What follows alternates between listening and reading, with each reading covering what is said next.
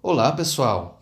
Hoje ouviremos mais um conto de assombração, Brincando de Fantasma, do autor Nelson Bissu, da obra Contos de Mistério e Assombros, Editora Cortês, São Paulo, 2018, compêndio contemplado do projeto Minha Biblioteca da Prefeitura de São Paulo.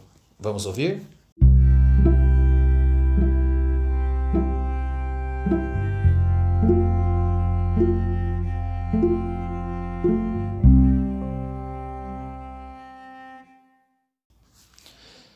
Brincando de fantasma. Os anos da juventude são sempre repletos de brincadeiras, transgressões, desafios e ironias. Qual jovem não quer desafiar o estabelecido? Mudar conceitos ou zombar do que os mais velhos acreditam?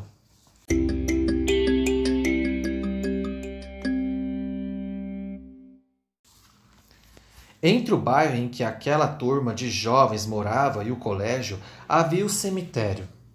Sem outro caminho, os alunos eram obrigados, toda noite, a ir e voltar da escola passando pela frente daquele campo santo.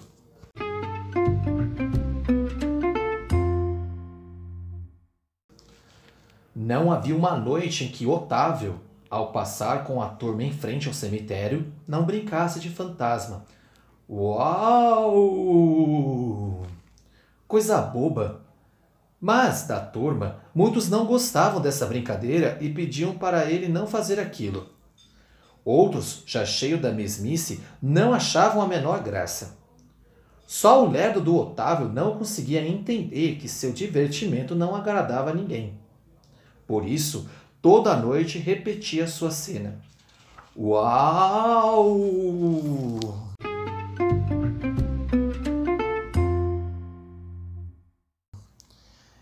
Em todas as discussões a respeito, ele sempre fazia questão de afirmar: fantasma não existe.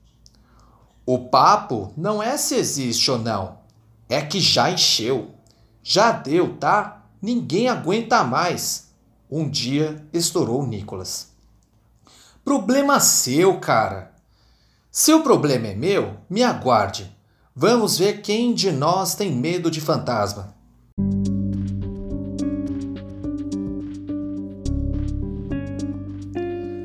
Depois dessa promessa, Nicolas, cheio de razão, deu um jeito de colocar toda a turma a par do seu plano.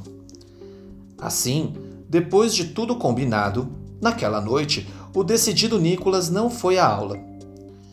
E quando a turma passava em frente ao cemitério, com um lençol branco tapando o rosto e cabeça, ele pulou de cima do muro nas costas de Otávio, imitando o fantasma. Uau!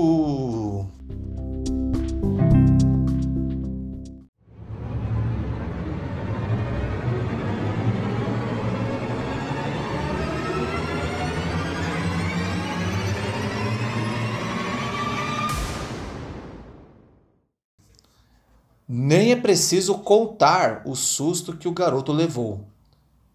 Trôpego fugiu correndo como pôde Chegou branco à sua casa, jurando ter sido atacado por um fantasma. Enquanto isso, a turma ria, ria e ria.